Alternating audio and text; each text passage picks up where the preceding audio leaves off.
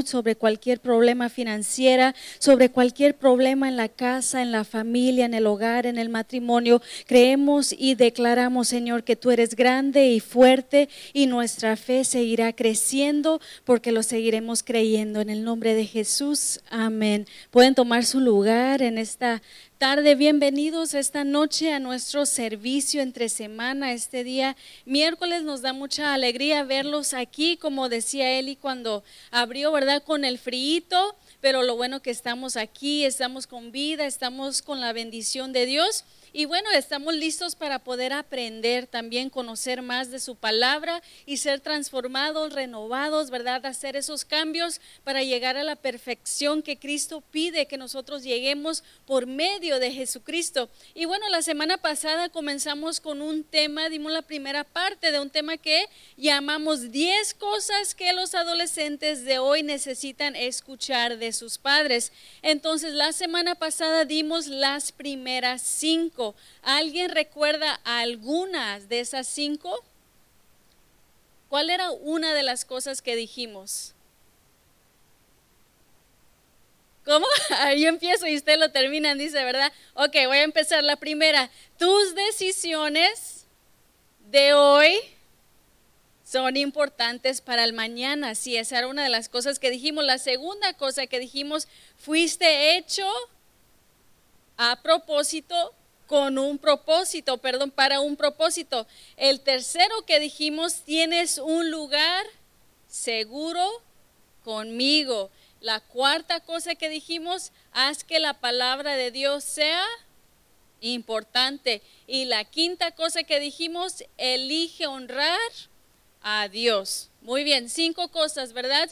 Ya tuvimos una semana para practicarlo Espero que alguien haya hecho su tarea, ¿verdad? Que ya haya comenzado a decirles esas cosas a sus hijos, a sus adolescentes, a sus jóvenes, ¿verdad? Es bueno recibir la palabra, pero es aún mejor ponerlo en práctica. Entonces, espero que en esa semana ya hayamos tenido un tiempo para practicar y si no, este, espero que esta siguiente semana, ¿verdad? Te escoge una de esas frases. Mira, hay cinco días, entre semana podemos decir, ¿verdad? De lunes a viernes, escoge uno cada día para decirle a tus hijos, para recordarles estas cosas. Y el día de hoy vamos a ver el número 6 al 10. Entonces, la sexta cosa que tus hijos sean adolescentes, sean jóvenes o ahorita que ya están creciendo, que necesitan escuchar de ti es esto. Recuerda que Cristo en ti te hace suficiente. Vamos a ver, ¿qué dijimos? Recuerda que Cristo en ti te hace suficiente. Eso es lo que ellos necesitan escuchar de ti. Viven y vivimos más bien en un mundo donde se alaba mucho el poder hacer las cosas uno solo, ¿verdad? Este, en que tú ganes tu propio dinero, que abres tus propios negocios, que levantes este, empresas. Es mucho de ti, de supérate. Los libros son mucho sobre ayuda, autoayuda, lo que tú puedes hacer, lo que tú puedes lograr. Y llega en un momento donde ellos quizás piensan que pueden hacer todos por ellos mismos donde piensan de que el dinero que ellos tienen es por el esfuerzo de ellos, ¿verdad? La inteligencia, la carrera, lo que ellos logran, ellos llegan a pensar que es por ellos mismos lo que ellos lograron hacer. Entonces es importante también enseñarle a los jóvenes, a los niños que van creciendo, a los adolescentes, es importante enseñarles que ellos tienen su identidad no puesta, ¿verdad?, en el dinero, en lo que ellos ganan, en la cultura, en lo que está pasando a su alrededor, pero que su identidad de ellos está en Cristo Jesús. Ahora, hoy en día en el mundo este, hay muchas personas que todavía no tienen identidad aún no solamente hablando de jóvenes, sino ya hay adultos, ¿verdad? Que todavía no entienden su identidad. ¿Quién soy yo? ¿Qué valor tengo, verdad? Este, de dónde vengo, hacia dónde voy. Muchas personas carecen de identidad y muchas personas de hecho ponen su identidad en cosas. Y es lo que pasa a veces con los jóvenes, con los adolescentes, especialmente cuando están en la escuela. Digamos un adolescente, un joven que desde niño comenzó a jugar un deporte ese deporte se convierte en su identidad, ¿verdad? Desde dos, tres años ya los metieron en la Y a jugar básquetbol, béisbol, fútbol, van a, este, eh, juegan diferentes años, ¿verdad? Diferentes deportes, juegan en la secundaria, juegan en la prepa, toda su vida ha sido alrededor de deportes, de prácticas, de juegos, de levantarse temprano, de ponerte esta ropa, ¿verdad? Toda su vida ha sido de deportes, su identidad ha sido en deportes. ¿Y qué sucede el momento en que ellos se gradúan de la prepa y ahora van a la universidad o entran al mundo real y ya no están los deportes? Ya no saben qué hacer con su vida, ¿verdad? Porque su identidad estaba puesto en eso.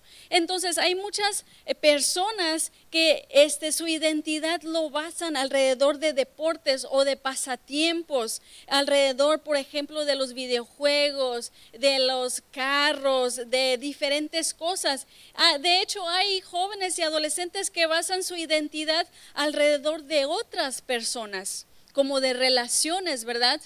Ah, quizás tú has escuchado historias o personas que tú conociste, por ejemplo, que toda la prepa anduvieron de novios, ¿verdad? O desde la secundaria y la prepa anduvieron de novios, 10 años de novios, y basan su identidad en esa relación en esa persona, ¿verdad? Ya respiran, ya se hablan igual, se parecen igual, se visten igual, su identidad, podemos decir, ya se mezcló en esa persona. ¿Y qué sucede el momento en que termina la relación?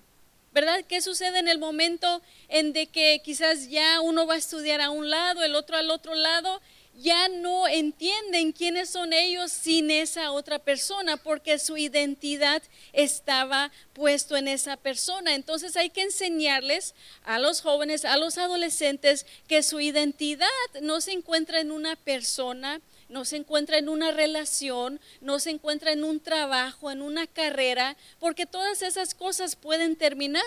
¿Verdad? Si tú basas tu identidad, igual personas que han basado su identidad en una carrera, en un negocio. ¿Y qué pasa cuando ese negocio se derrumba, verdad? Esa carrera termina cuando hay un accidente que tú no tenías pensado y todo te cae hacia abajo. Hay muchas personas que sufren de falta de identidad porque dicen, pues toda mi vida he hecho esto, ¿verdad? ¿Qué voy a hacer ahora?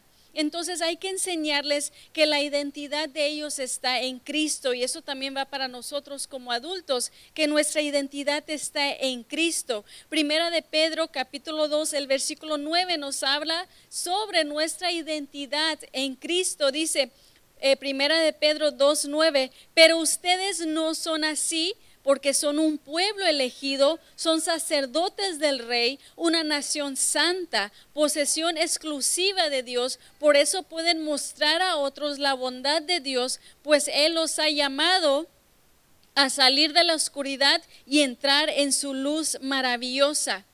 Entonces ahí puedes enseñarle, ¿verdad? A tus hijos, tú no eres lo que alguien más dice que tú eres, tú eres llamado por Dios, dice ahí la Biblia. Diles que ellos son un pueblo elegido, que son nación santa, una posesión exclusiva de parte de Dios. Entonces hay que ellos aprender cuál es la identidad de ellos en Cristo Jesús. Van a haber tiempos que ellos no se sienten como suficiente, mm, se van a sentir que no tienen valor ¿verdad? Que no van a lograr cosas, pero hay que recordarles una vez más que su identidad está en Cristo y cuando Cristo está en ellos, ellos son más que suficientes. Entonces dijimos, la sexta cosa que necesitamos que ellos entiendan es que recuerda que Cristo en ti te hace suficiente. Ok, vamos entonces a la séptima cosa. La séptima cosa que ellos necesitan que tú les digas y que necesitan escuchar de ti es esto. Y este es un concepto que aún tenemos que aprenderlo como adultos, como mayores, pero es encuentra a alguien a quien servir. El número siete es encuentra a alguien a quien servir. Vamos a decirlo juntos. Encuentra a alguien a quien servir. ¿Verdad? Este vivimos podemos decir, en un mundo que ya ha llegado a ser muy egoísta. Lo hemos dicho antes, que Antes, si mirábamos a alguien sufriendo, a alguien lastimado, a alguien, este, verdad, que en necesidad, extendíamos la mano, pero que ahora en día todos sacan el celular para grabar. Ya no está mucho el servir, el ayudar, el preocuparse por los demás. Llegamos este, a crear nuestro propio reino, qué es lo que necesito para mí, ¿verdad? Este, personas llegan a pisotear otras personas para lograr ciertas cosas. Siempre hay una lista de cosas que yo tengo que hacer, ¿verdad? Mis necesidades, lo que yo quiero, cuándo yo lo quiero y cómo yo lo quiero, que muchas, muchas veces nos olvidamos de nuestro prójimo nos olvidamos de las personas que están a nuestro alrededor, buscamos nuestra propia comodidad y nos incomoda tener que hacer algo para alguien más.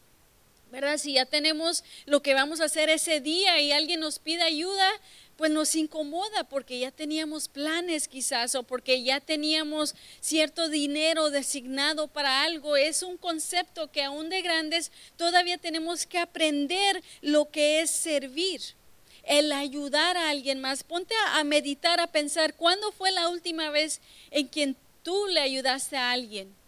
Piénsalo, ¿verdad? ¿Cuándo fue la última vez que tú le ayudaste a alguien? Si simplemente abrirle la puerta a alguien, eso ya es una gran ayuda, ¿verdad? ¿Qué hiciste tú por alguien? Quizás si alguien estaba enfermo, le llevaste un caldito, ¿verdad? O este, si alguien no podía, por ejemplo, alcanzar algo en la tienda, tú les ayudaste. Si alguien tenía una pregunta, ¿cuándo la última vez que tú ayudaste a alguien a hacer algo sencillo, verdad?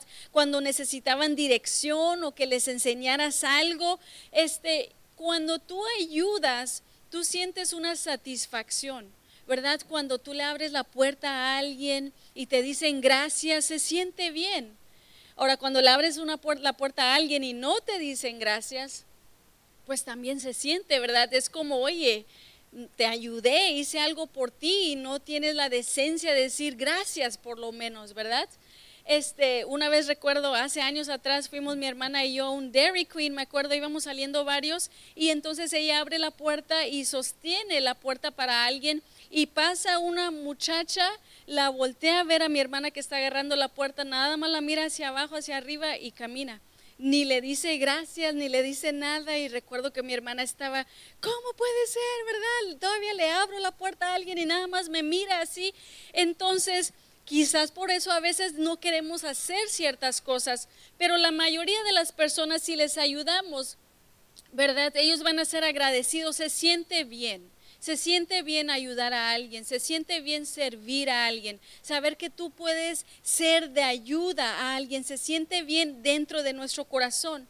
Y hay que enseñarle también a nuestros jóvenes y adolescentes a servir, porque también ellos viven en un mundo donde también ya se ha vuelto muy egoísta, ¿verdad? Donde ya no necesitas ver a las personas para interactuar con ellos, ¿verdad? Si quieres pedir algo de comer, ya no tienen que ir ellos a un restaurante. Quizás aún sucede en las familias, ¿verdad? Los papás van a comer a un restaurante y ¿qué dicen los jóvenes y adolescentes? No, yo aquí en la casa, ¿verdad? Yo aquí ordeno algo para comer aquí en la casa. Ya este, no tienen que hablar con nadie, no tienen que interactuar con personas, vas a unas tiendas, lo puedes hacer en el self-checkout, puedes ordenar por tu teléfono, por tu celular, entonces se pierde esa comunicación, se pierde esa socialización y este es difícil a veces enseñarles a servir también, a ayudar, a meter la mano. A veces podemos ver que se le cae algo a alguien, ¿verdad? dejar el celular a un lado y ayudarlos a levantarlo es enseñarles a servir. Y el servicio, el servir a otros, no solamente nos ayuda a sentirnos bien, de hecho el servicio tiene muchos beneficios. El hecho de servir a algo a alguien, perdón, tiene un beneficio para la salud mental. Dicen los estudios y los doctores que cuando tú te sientes, por ejemplo, que como si te sientes triste, te sientes en depresión, lo mejor que tú puedes hacer para sentirte mejor en esos momentos es servir a alguien más. Y es un poquito como, bueno, si yo me siento mal, ¿verdad? ¿Cómo yo voy a ayudar a alguien más? Y la cosa es que te quita el enfoque de pensar en solamente en ti y ahora estás ayudando a alguien más. Entonces servir, el ayudar, este, nos ayuda a la salud mental, nos ayuda en la salud física. Los estudios dicen que reduce la depresión, baja la presión arterial y alarga la esperanza de vida. El simple hecho de servir. ¿Verdad? De ayudar a alguien, de dar una sonrisa, de abrir la puerta, de ir a dejar algo. El servir nos ayuda y enriquece mucho nuestras vidas y las vidas de alguien más. Entonces debemos de enseñarles también a nuestros jóvenes y adolescentes a poder servir. No sé si te ha pasado que este quizás vas a comprar un café, estás en la línea, ¿verdad? Del drive-thru, ya vas a llegar a pagar y te dicen, "No te preocupes, no tienes que pagar.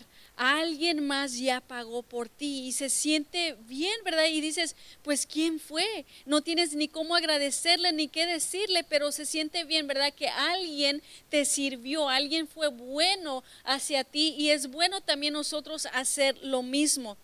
Entonces, enseñarles a no pensar en solamente ellos mismos, sino ver la necesidad de alguien más, ayudar a alguien más, proveer para alguien más, mínimo decíamos ayudarles a cargar bolsas, ayudarles este a recoger cosas y este un buen lugar para servir, por ejemplo, es aquí en la iglesia.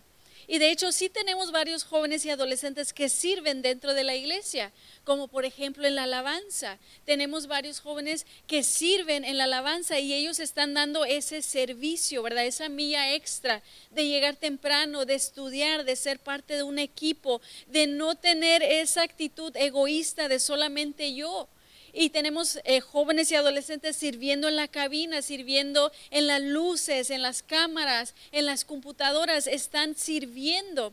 De hecho, hemos tenido unos que sirven como este, maestras o cuidando a los niños. Cuando tenemos eventos también, eventos de los niños, ellos sirven a veces a pintar caritas, a dar de comer a los, a los niños. O cuando tenemos aniversario o algo, ellos sirven como meseros, perdón, están ellos sirviendo. Y es bueno enseñarles esa cultura del servicio, pero claro que lo tienen que ver por el ejemplo, ¿verdad? El ejemplo de mamá, de papá, que mamá y papá están sirviendo dentro de la iglesia o sirviéndole a otras personas, entonces ellos también pueden servir. Entonces, este el servir, eso es algo que debemos de enseñarles y es algo que ellos también necesitan escuchar de nosotros. El mejor ejemplo de servicio fue Jesús. Lo vemos en Marco capítulo 10, el versículo 45. Dice, pues ni aun el Hijo del Hombre vino para que le sirvan, sino para servir a otros y para dar su vida en rescate por muchos. Dice que el mismo Hijo de Dios ¿verdad? Viniendo, bajando del cielo, no vino para que todos lo sirvieran a Él, sino que Él vino a servir. Y ese es nuestro mayor ejemplo de que nosotros también debemos de servir. No solamente venir y recibir, recibir, sino también servir. Entonces, en séptimo lugar, dijimos que debemos decirles, encuentra a alguien a quien servir. Eh, número ocho, lo que quieren escuchar, lo que necesitan escuchar y lo que debemos de decirle también es esto, protege tu corazón. Vamos a decirlo juntos, protege tu corazón. Es muy importante también que nuestros jóvenes, adolescentes, hijos, hijas sepan y escuchen de ustedes, ¿verdad? Como sus padres, que ustedes les digan, oye, protege tu corazón una de las lecciones más grandes yo creo que podemos aprender ahora que hemos crecido es de lo que tenemos en nuestro corazón, es lo que va a salir, ¿verdad? Lo que entra es también lo que va a salir, lo que entra es lo que se va a reflejar. La Biblia nos dice que debemos de cuidar nuestro corazón. Proverbios capítulo 4, el versículo 23 dice, sobre todas las cosas cuida tu corazón porque éste determina el rumbo de tu vida. Y me gusta esa versión, es la versión de la nueva traducción viviente, porque dice que lo que hay en tu corazón va a determinar el rumbo de tu vida. Hacia dónde va a ir tu vida es determinado por lo que está dentro de tu corazón. ¿Verdad? Si dentro de tu corazón hay cosas buenas, entonces el rumbo de tu vida va a ir hacia cosas buenas. Pero si dentro de tu corazón hay cosas malas, entonces el rumbo de tu vida va a ir hacia lugares malos. La Reina Valera contemporánea dice, cuida tu corazón más que otra cosa, porque Él es la fuente de la vida. Ahora, si nos ponemos a pensar, ¿cuál parte de tu cuerpo dirías tú que cuidas más? ¿Verdad? Quizás las mujeres cuidamos nuestro cabello, cuidamos las uñas, ¿verdad? Quizás cuidas tu espalda, cuidas diferentes áreas, ¿verdad? De tu cuerpo, pero dice la Biblia que sobre todas las cosas lo que debemos de cuidar más es nuestro corazón, es la fuente de la vida, ¿verdad? Si nuestros hijos, adolescentes, jóvenes no entienden el concepto de proteger el corazón de ellos, van a tener mucho dolor, van a sufrir mucho, ¿verdad? Van a llorar mucho. Y a ti como padre, como madre, te va a doler verlos a ellos también doler. Tenemos que enseñarles cómo cuidar su corazón, porque lo que dejan ellos entrar en su corazón es de lo que ellos se van a llenar y va eso determinar su vida, las decisiones que ellos van a tomar. Por ejemplo, piensa, si tu hijo, tu hija llena su corazón, por ejemplo, de odio, llena su corazón de rencor, de enojo, de orgullo, de mentiras, ¿hacia dónde crees que va a ir su vida, verdad? ¿Va a ir a, a una vida donde no saben perdonar, verdad? Donde no quieren amar, donde existe el orgullo, donde existen todas esas cosas, donde batallan en sus relaciones, batallan con el odio, con sus eh, impulsos, con sus emociones, controlarse. ¿Por qué? Porque es lo que han metido en su corazón, ¿verdad? Pero por el otro lado, si llenan su corazón de cosas buenas como perdón, como amor, como gracia, como misericordia, ellos van a ser de esa manera, van a ser misericordiosos, van a ser amorosos. Entonces hay que enseñarles. Dice la Biblia que de la abundancia del corazón, ¿qué dice? Habla la boca. Entonces cuando alguien habla, cuando dice, no es que nada más se me salió, no era que nada más se le salió, ¿verdad? Era que ya lo tenían en su corazón. Que no lo hubieran dicho por tanto tiempo es algo más, pero ya era algo que estaba dentro de su corazón, que al momento en que ya estallaron, lo sacaron. ¿Verdad? Entonces, en nuestros jóvenes, cuando ellos hablan, cuando ellos actúan, cuando ellos reaccionan, podemos decir, es por las cosas que hay dentro de su corazón. Hay que enseñarles a filtrar lo que ponen en su corazón, a saber qué voy a dejar entrar y qué no voy a dejar entrar, ¿verdad? Porque muchas cosas pueden entrar al corazón de nuestros jóvenes por diferentes canales. Por ejemplo, por las películas, ¿verdad? Las películas que, ellos ven y que vemos todos. Esas cosas pueden entrar a nuestro corazón. Las series de Netflix, el TikTok, ¿verdad? La música que ellos escuchan. Si siempre andan con audífonos y ya no los molestas porque ya sabes que siempre van a andar con sus audífonos, bueno, ¿qué música están ellos escuchando? Porque esa música está entrando a su corazón. ¿Verdad? Este, ¿qué es lo que ellos están este, escuchando los podcasts, por ejemplo? Quizás tú digas, no es que yo no entiendo esas cosas, ¿verdad? Yo no entiendo esas ondas nuevas. Bueno, hay que aprender a entenderlas porque de eso se está llenando el corazón de ellos, ¿verdad? Los libros que ellos leen, este, las amistades que ellos tienen, todas esas cosas son, podemos decir, canales para que entren al corazón de nuestros hijos, nuestros jóvenes y adolescentes. Y es por eso que es importante que ellos entiendan a proteger su corazón y aún no se hablen de las relaciones, ¿verdad? Porque eso también es otro paquete ahí con quién se relacionan, qué noviazgos tienen, ¿verdad? Qué novios, qué novias, qué amigos, qué amigas, todo eso también trae una influencia sobre el corazón de ellos. Y tú quizá lo puedes notar ya cuando se visten diferente, hablan diferente, te tratan diferente. Oye, ¿qué está pasando, verdad? Hay una persona nueva en, en, su vida, ¿qué es lo que está pasando? Tú notas esos cambios. Entonces hay que tener cuidado porque nuestros corazones absorben las cosas que vemos y que escuchamos. Entonces, ese, tienen que aprender a proteger su corazón. Decíamos que la Biblia dice una vez más sobre todas las cosas, cuida tu corazón porque este determina el rumbo de tu vida. ¿Cuál es el rumbo que tú quieres que tu hijo, que tu hija tome en su vida? Entonces comienza a llenar su corazón de esas cosas. Y hay que ser, nos enseñó el pastor también esto el, el domingo, ¿verdad? De tener esa iniciativa de tener esa, de ser proactivos, de tener esa, podemos decir, no podemos dejar nada más que ahí se va, ¿verdad? A ver de qué llenan su corazón, a ver qué les toca. No, hay que tomar como esa posición de asegurarnos qué es lo que está pasando, ¿verdad? ¿Qué es lo que está entrando? Tener esa iniciativa y esa intención.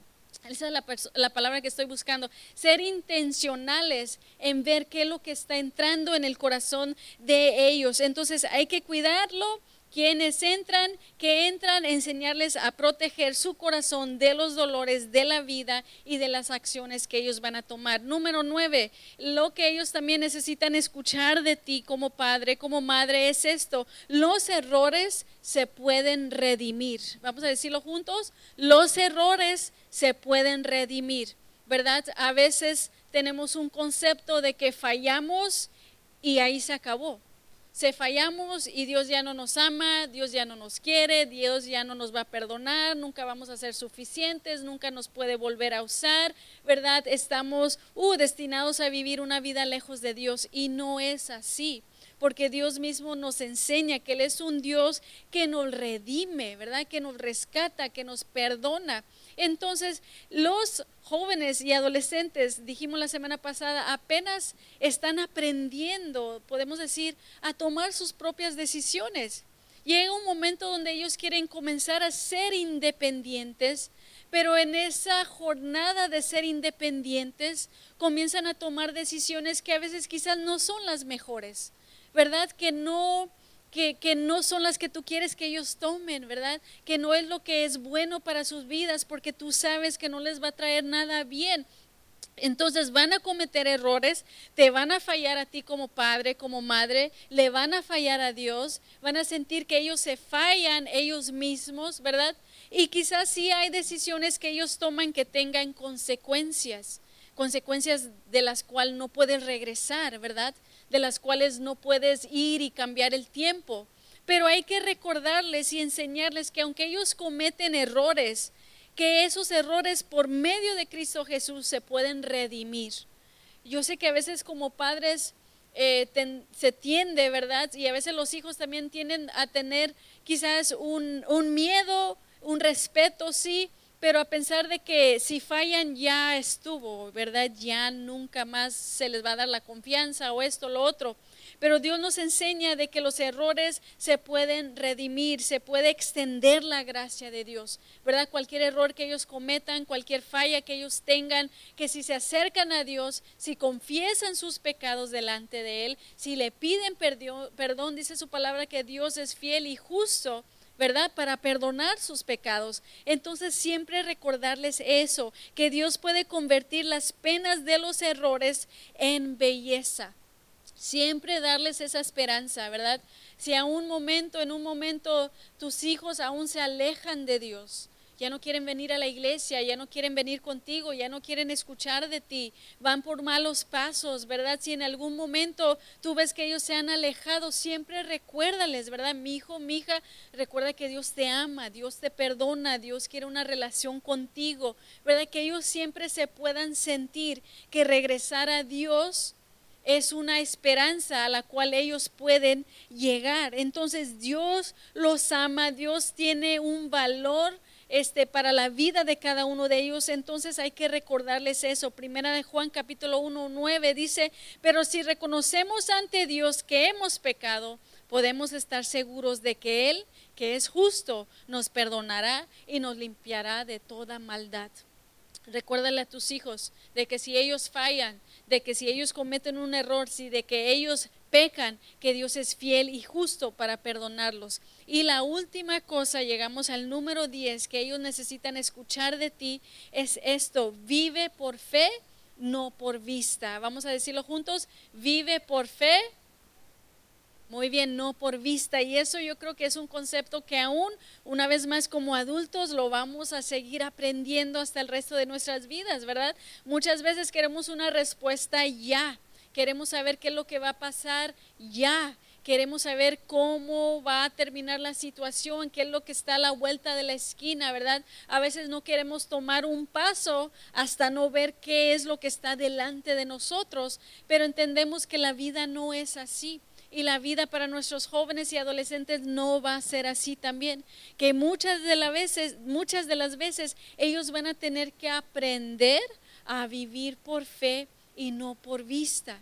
¿Verdad? En las decisiones en su carrera, en entrar a la universidad, eh, a provisión financiera, en muchas áreas de su vida, ellos van a tener que entender que no todo va a estar delante de ellos ya preparado, sino que ellos tienen que caminar y vivir por fe y no por vista. Este nunca sabemos los giros que vamos a encontrar en la vida.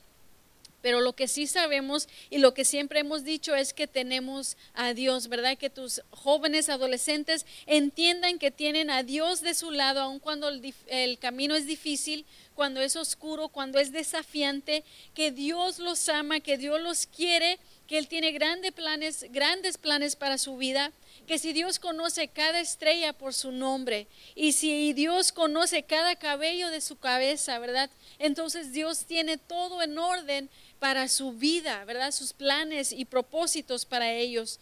Segunda de Corintios 5, 7 dice, pues vivimos por lo que creemos y no por lo que vemos. Va a haber un momento en la vida de tu hijo, de tu hija, donde tú vas a tener que tener esa plática con ellos y decirle, mira mi hijo, o mira mi hija, yo sé que ahorita estás pasando un momento difícil, no sabes qué va a pasar mañana, este, quizás las noticias del doctor, las noticias de la escuela, de esto, del otro, no sabes qué va a pasar, pero tienes que vivir por fe, ¿verdad?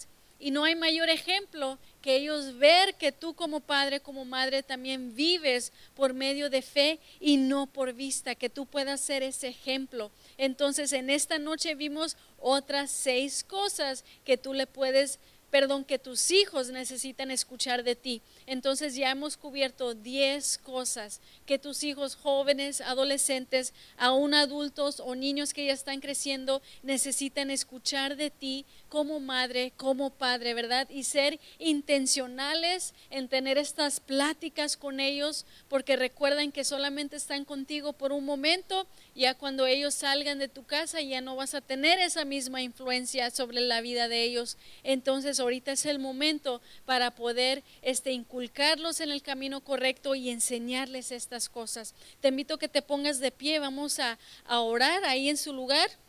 Después pasamos a nuestro momento de oración. Vamos a orar ahí, Señor. Gracias porque tú eres bueno. Gracias porque tú eres un Padre amoroso. Tú eres un Padre, Señor, que nos cuida, que nos guarda y que nos enseña tantas cosas.